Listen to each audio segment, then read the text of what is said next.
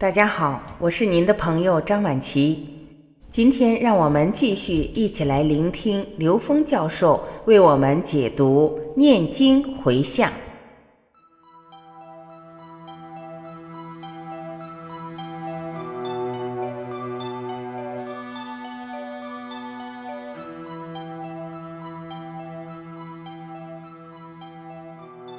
有人问刘峰老师。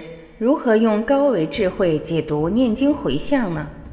刘峰老师回答：首先解释一下回向，为什么叫回向？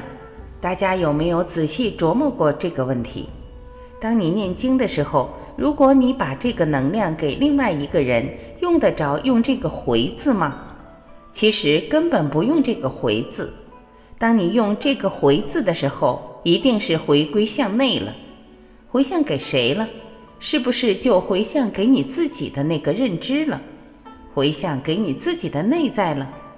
所以，所有诵经的功德回向众生，这个众生在哪里？众生是我们内在认知的投影。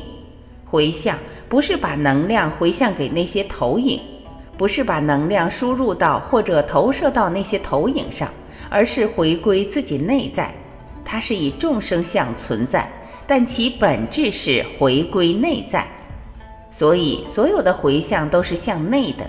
当所有的回向都是向内的时候，自己内在念会因为这个能量高维能量跟它的共振而对象产生相应的作用，从而就会看到，你就会感受到所谓其他人会有感觉，那个其他人也是你投影的像。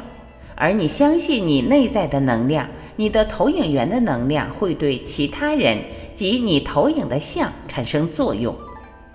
当你相信它会产生作用的时候，这个作用就会再次投影出来。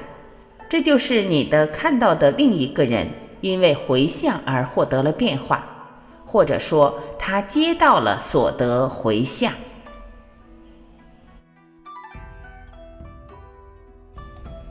感谢您的聆听，我是婉琪，这里是爱之声。今天我们就到这里，明天再会。